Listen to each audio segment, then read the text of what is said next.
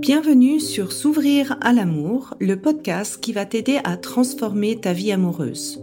Je suis Sandy Kaufman, coach de vie certifié. Sur ce podcast, je t'aide à comprendre et à changer tes mécanismes en amour afin de rencontrer la personne qui te correspond et construire une relation de couple épanouie. Tu y trouveras des réflexions, des exercices concrets tirés de mon activité de coach et de l'approche psycho-corporelle que je pratique, ainsi que des conversations inspirantes avec des experts ou des personnes comme toi et moi qui t'expliqueront leur chemin personnel pour s'ouvrir à l'amour.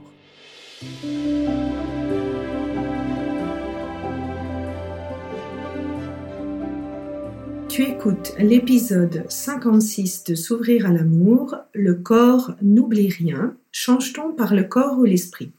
Alors cet épisode marque le début d'une série qui va durer jusqu'à l'épisode 62 où je vais te présenter les fondements de l'approche que j'ai et qui consiste à impliquer le corps dans ton chemin de développement personnel.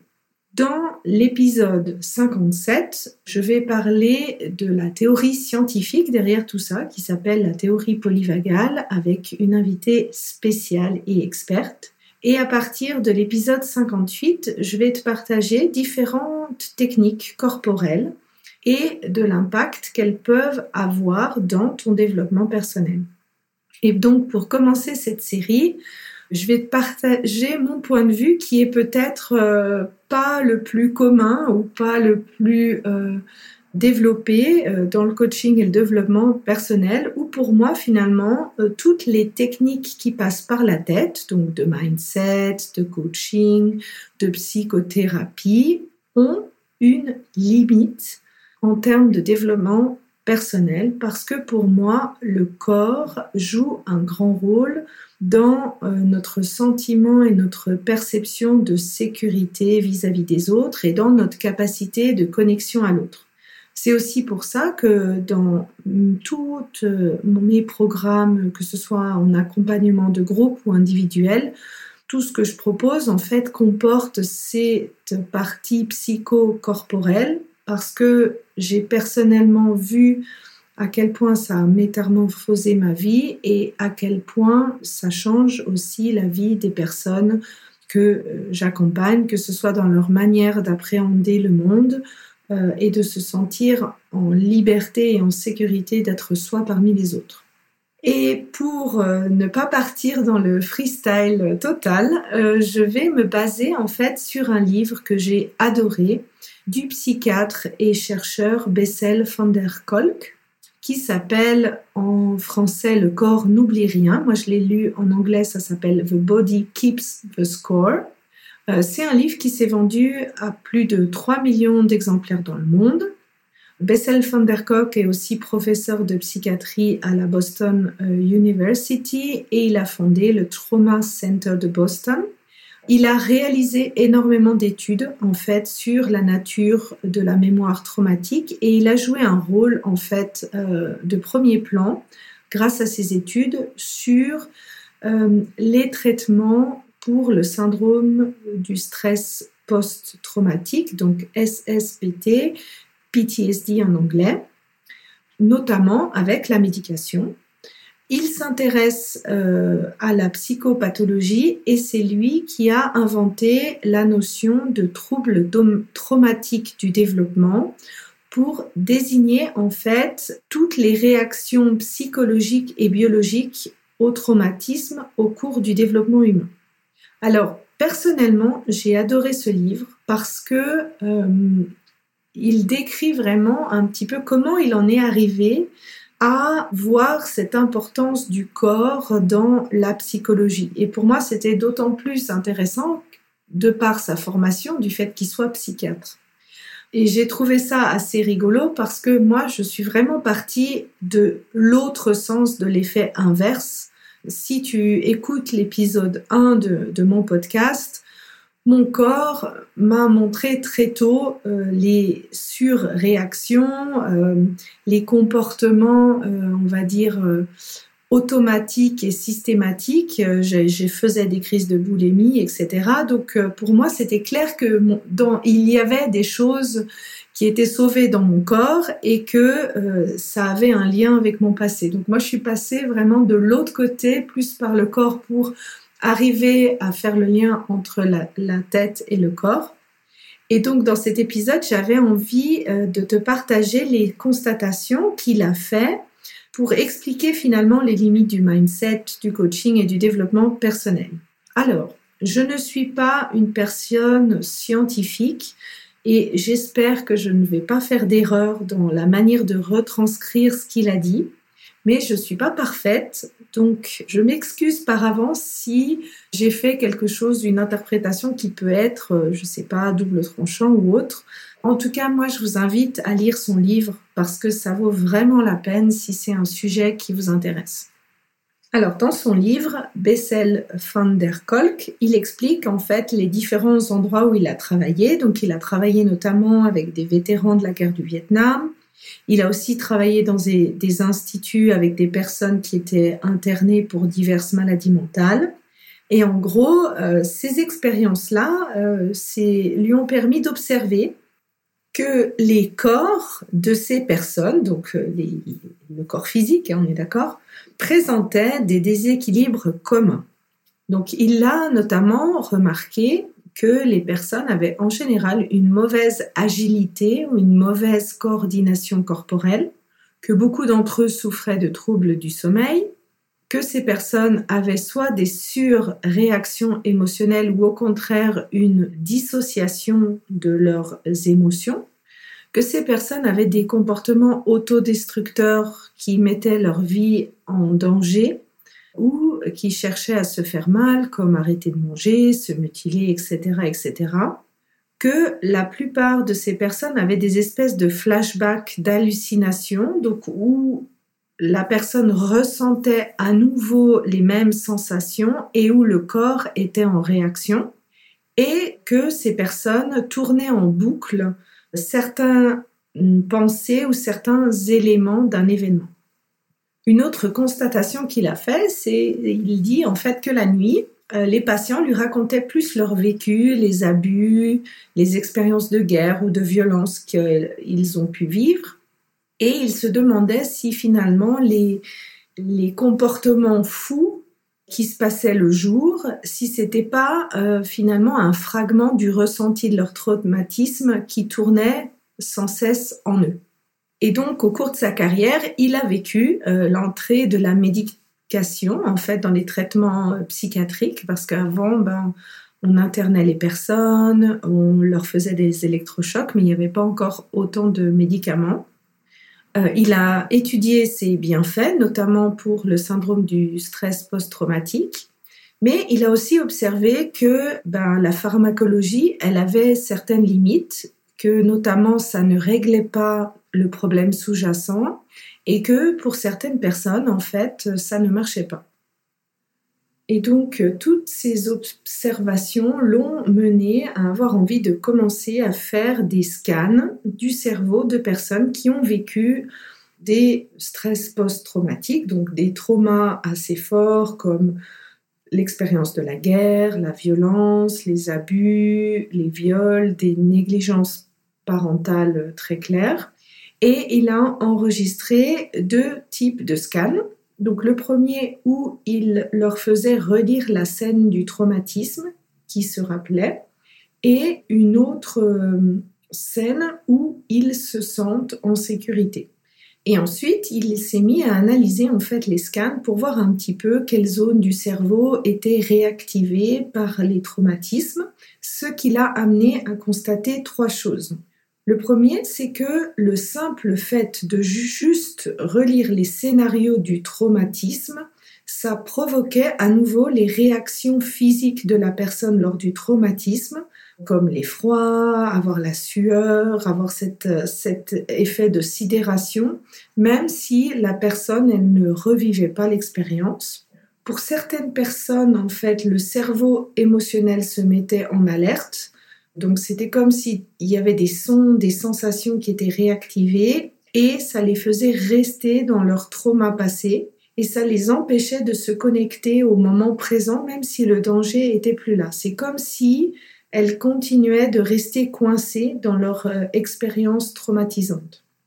Et le troisième point, c'était la prévalence des informations du corps sur le cerveau, étant que en fait le corps euh, percevait le danger, cette perception du, danger qui se fait par les sensations du corps et l'effet de ces sensations sur euh, les organes, sur les viscères, ben, la tête ne peut pas être raisonnée.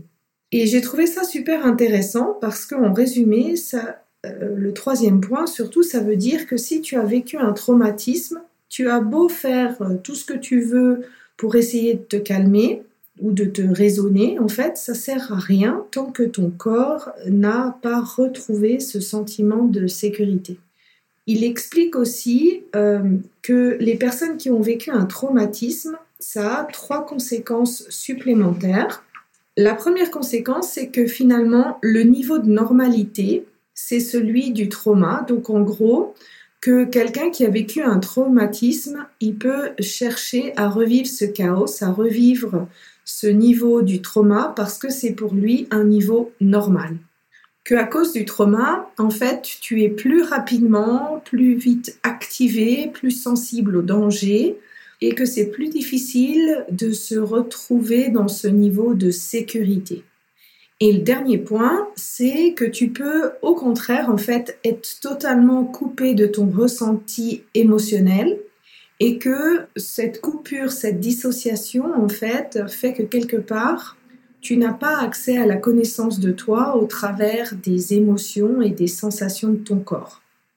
Et pour euh, résumer euh, ceci, il parle en fait d'un exemple, il donne un exemple du cheval et du cavalier pour justement euh, le cerveau rationnel comparé au cerveau émotionnel ou de survie qui est intimement lié à nos viscères euh, pour repérer tout danger.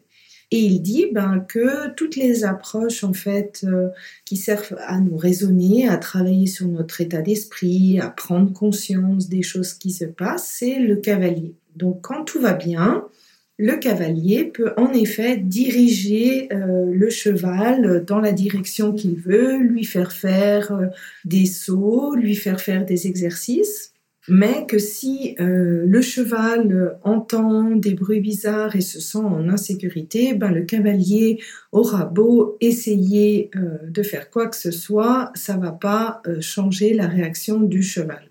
Et il le dit en anglais, no insight will silence it. Aucune prise de conscience ou réflexion ne fera, ne le fera taire. Et c'est ce qui l'a amené finalement à considérer plus d'approches bottom-up, donc qui travaille par le corps, qui travaille pour la régularisation du système nerveux autonome pour soigner ou pour approcher euh, le trauma.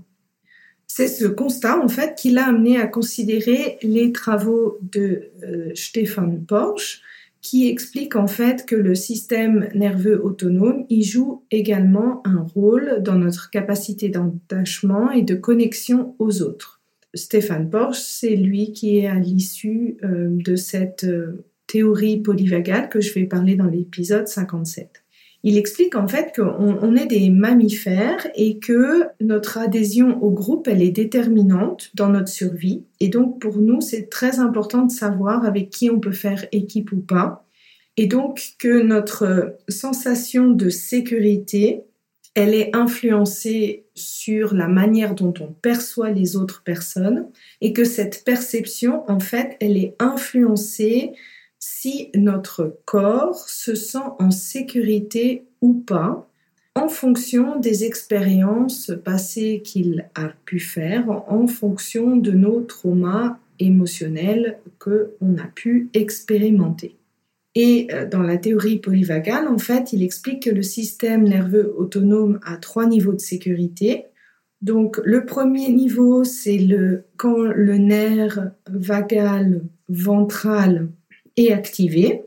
Dans ce niveau-là, en fait, on est à la recherche d'interaction sociale, on est capable de se connecter aux autres et de se sentir connecté avec les autres. En général, on est dans un état de détente, on a un rythme cardiaque qui est assez lent, on a une respiration qui est profonde. Et c'est dans ce niveau-là où on est capable en fait de connecter.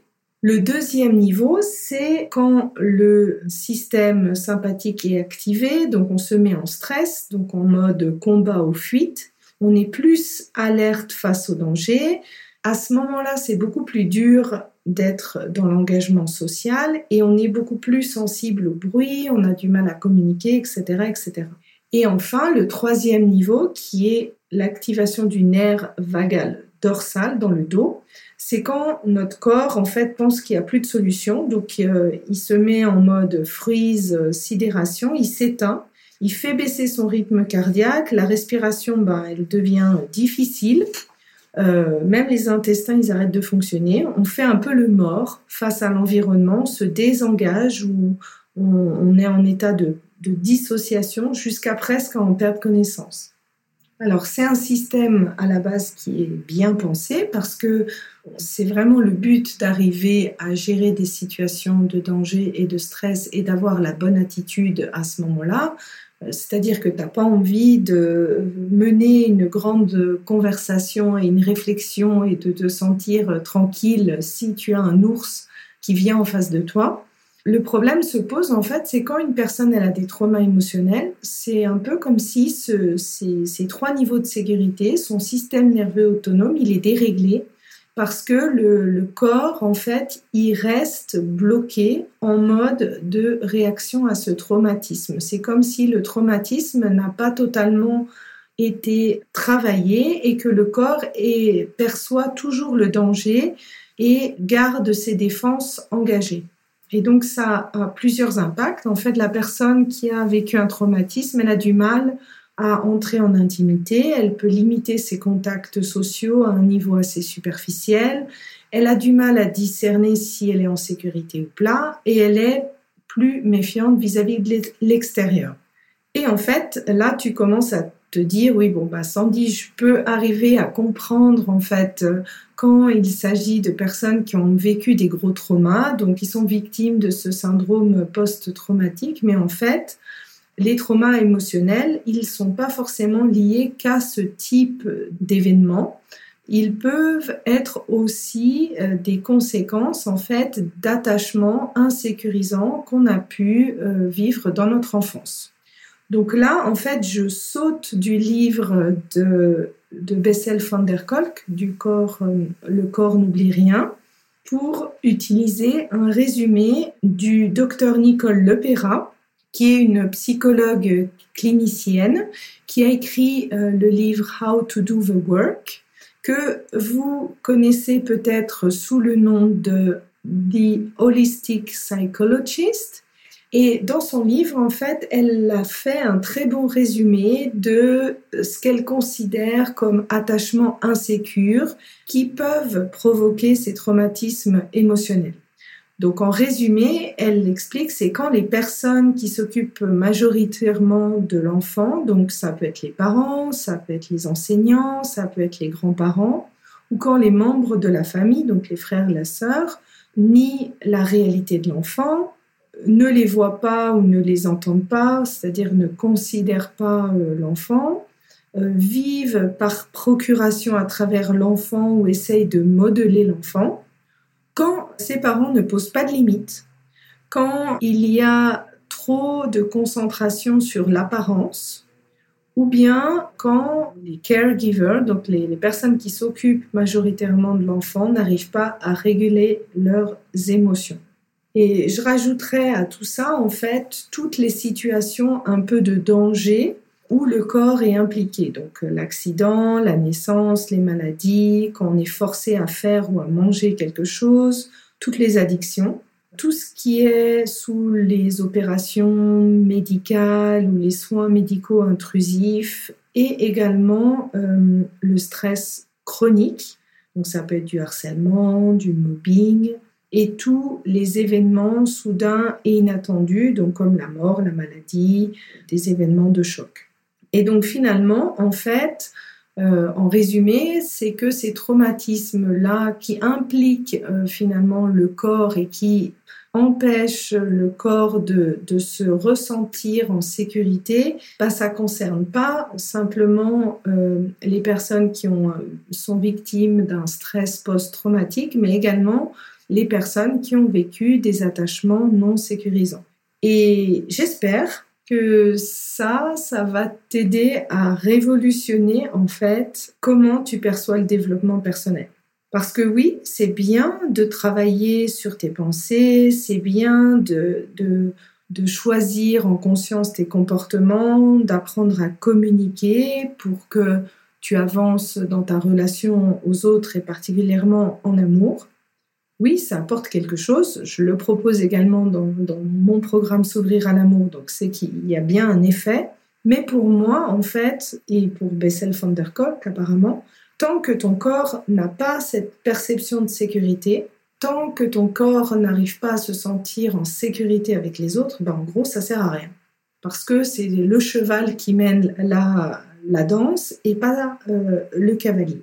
Alors, qu'est-ce que tu peux faire pour mettre ton corps en sécurité? La première étape, en fait, c'est de travailler sur ces traumas émotionnels qui sont aussi enregistrés dans le corps et finalement qui font que ton corps se sente en danger et active ses défenses. Donc, il y a plusieurs approches en traumatologie. Euh, j'utilise pour moi deux approches psychocorporelles. La première, en fait, ça va aller chercher le premier événement traumatique pour comprendre quelle a été ta réaction à l'époque et déactiver finalement cette réaction, désamorcer cette réaction pour reprogrammer une réaction qui correspond plus à la manière dont tu aimerais reprendre ton pouvoir sur la situation. Donc, je te donne un exemple. Si dans ton passé, ta réaction de protection, ça a été d'être bloqué, de ne pas arriver à réagir, ben, la réaction que tu peux reprogrammer, c'est d'arriver à prendre la parole, à te défendre, etc., etc. Donc ici, c'est vraiment de changer ta manière de réagir face à certaines situations. La deuxième chose que tu peux faire, c'est par montrer et prouver à ton corps qu'il peut compter sur toi et qu'il peut être en sécurité avec toi. Donc ça peut paraître tout bête, mais le fait d'écouter les besoins de base de ton corps, comme le besoin de boire, de manger et de dormir, l'apprentissage à ressentir tes émotions confortables et inconfortables par le corps et pas par la tête, tout ça, en fait, ça va aider ton corps à dire ah tiens cette fois-ci elle m'écoute ou, il m'écoute, donc je peux commencer à me relaxer, je peux commencer à compter sur cette personne. Je vais te donner plus de pistes dans le détail dans l'épisode 58 se reconnecter à son corps. Et dans l'épisode 60, j'ai une invitée qui va te donner des outils pour te reconnecter à ta voix intérieure, à ton intuition. Dans l'épisode 61, je vais parler du Kundalini Yoga, qu'on appelle aussi le yoga de la conscience, et que je trouve particulièrement intéressant pour ses effets sur le système nerveux autonome et les hormones. C'est aussi pour ça que dans le programme S'ouvrir à l'amour, je propose beaucoup d'exercices issus du Kundalini Yoga. Euh, le troisième moyen, en fait, c'est d'apprendre et de prendre conscience de des situations qui mettent ton corps en stress selon les trois niveaux en fait que euh, je t'ai mentionné dans cet épisode. Et également d'arriver à identifier comment ça se manifeste physiquement, quelles sont les sensations physiques que tu ressens pour pouvoir percevoir plus finement quand tu passes d'un stade à l'autre. Et également d'aller dans l'observation de ce qui marche pour toi.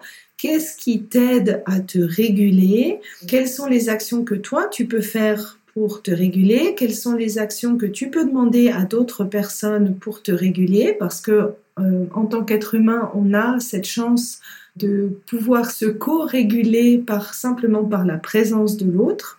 Et ça, c'est vraiment une palette, moi j'appelle ça souvent cette palette d'outils qui est unique pour chaque personne et qui te demande un petit peu de tester, de regarder, de voir ce qui fonctionne pour toi, d'en s'ouvrir à l'amour. En fait, je, je propose vraiment beaucoup d'exercices pour que les personnes expérimentent et voient qu'est-ce qui marche mieux pour elles. Et je les invite aussi à trouver des solutions ou à se rappeler les solutions qui ont bien marché. Je vais te détailler dans l'épisode 62 un outil qui s'appelle les feuilles de route de la théorie polyvagale qui t'aide justement à déterminer cela. Et enfin, la dernière étape, c'est d'augmenter progressivement ta marge de résistance au stress, soit en développant plus de résilience à, aux stresseurs, ou bien en libérant le corps du surplus émotionnel stocké. Dans l'épisode 59, tu vas découvrir en fait la thérapie par le froid Wim Hof avec mon invité qui te permet justement de développer plus de résistance au stress. Dans l'épisode 21, je t'ai déjà présenté la méthode de Breathwork qui est une technique de respiration pour vider ce surplus émotionnel stocké.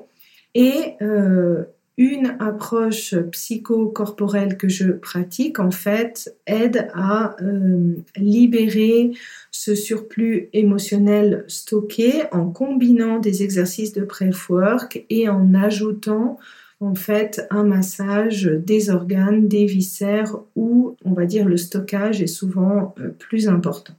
Donc voilà, c'est le premier épisode d'une série. Si toi, tu as des études ou des références que tu aimerais me partager, c'est avec grand plaisir que tu peux m'écrire.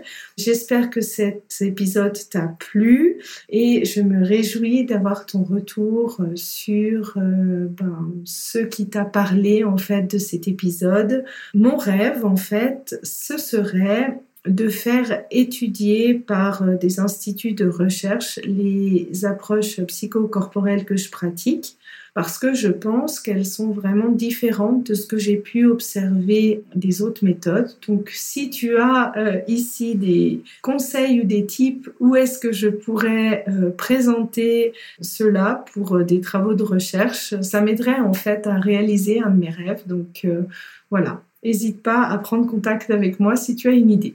Belle journée et à la semaine prochaine. Si tu apprécies ce podcast, la meilleure façon de m'encourager est de me laisser une revue sur Apple, Spotify ou de transmettre cet épisode à une personne de ton entourage. Et si tu es prête à t'ouvrir à l'amour et à transformer ta vie amoureuse, je t'invite à rejoindre mon programme de coaching S'ouvrir à l'amour ou de consulter mes programmes d'auto-coaching en ligne. Tous les détails se trouvent sur mon site sandykaufman.ch. Et n'oublie pas, il n'y a que tes peurs qui te séparent de l'amour.